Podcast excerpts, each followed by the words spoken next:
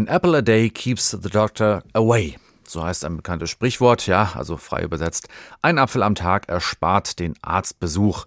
Denn der Apfel ist gesund, hat wenig Kalorien, dafür aber viele Vitamine und Mineralien. Gut, wenn man nicht allergisch ist. Das ist wichtig, gerade in der kalten Jahreszeit. Noch dazu ist heute der Tag des deutschen Apfels und das mitten im Winter. Mit Werner Nussbaum habe ich darüber gesprochen, Vorsitzender der hessischen Landesgruppe des Deutschen Pomologenvereins. Sie haben uns im Vorgespräch erzählt, dass Sie sich seit 40 Jahren schon mit Äpfeln beschäftigen. Das geht ja weit über das normale, einfache Essen und Genießen hinaus. Wie kam es denn dazu? Es hat ja eigentlich mit meinem Opa schon angefangen. Der hat ein paar Bäume nicht weit vom Dorf weg. Mhm. Und da bin ich halt öfters auch mit hin, ja. Und wenn wir dann morgens zur Schule sind, dann äh, hat die Oma schon draußen gestanden, ein Stück Brot geschmiert mit Butter, dass sie ja nicht verhungert, ihr Bube. Und wenn wir dann noch einen Apfel essen wollen, ist der Opa mitten in den Keller, hat gesagt, hier, den, den und den könnt ihr jetzt essen und die anderen müssen noch liegen bleiben. Ja? Da muss ich so ein bisschen Einblick gekriegt haben. Tag des deutschen Apfels, gibt es überhaupt noch reine deutsche Sorten? Wie ist denn das? Also so wie wir den Apfel heute kennen, hat er ja in Deutschland eigentlich so gut wie gar nichts zu tun, weil alle unsere Apfelsorten fußen ja eigentlich auf einem Apfel, der aus dem Kasachstan stammt. Ja, weil unser Wildapfel hier ist eigentlich der Malus silvestris, ist der Holzapfel. Das müssen Sie uns ein bisschen erklären. Holzapfel, wie sieht er aus oder wie schmeckt der?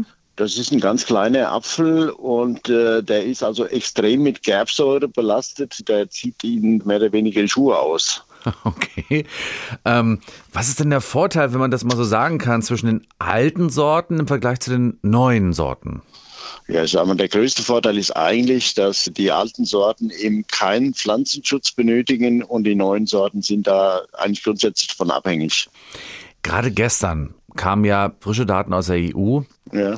Laut dem von der EU-Kommission beauftragten Copernicus Climate Change Service war das vergangene Jahr in Europa das zweitwärmste seit Beginn der Wetteraufzeichnungen. Das war auch der heißeste Sommer Europas. Wie wirkt sich das denn aus auf den Apfelanbau?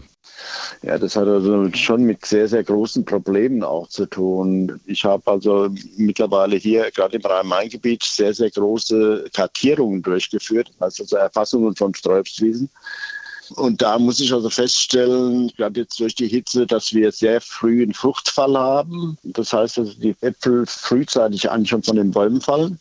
Und ich sage mal, das tut den Bäumen natürlich nicht gut. Diese extreme Trockenheit äh, stellen wir also jetzt in den letzten Jahren fest. Es ist ein sehr starker Astbruch der eintrifft, ganz einfach, weil die Elastizität des Holzes verloren geht. Ne? Und damit geht natürlich dann eben auch äh, die Frucht, die am Baum eben hing, dann schnell verloren. Richtig. Mhm. Welchen Apfel essen Sie am liebsten? Ich habe eine Lieblingssorte und das ist Gascoins Scharlachrote. Okay, der schmeckt wie? Der hat ein sehr starkes Muskataroma.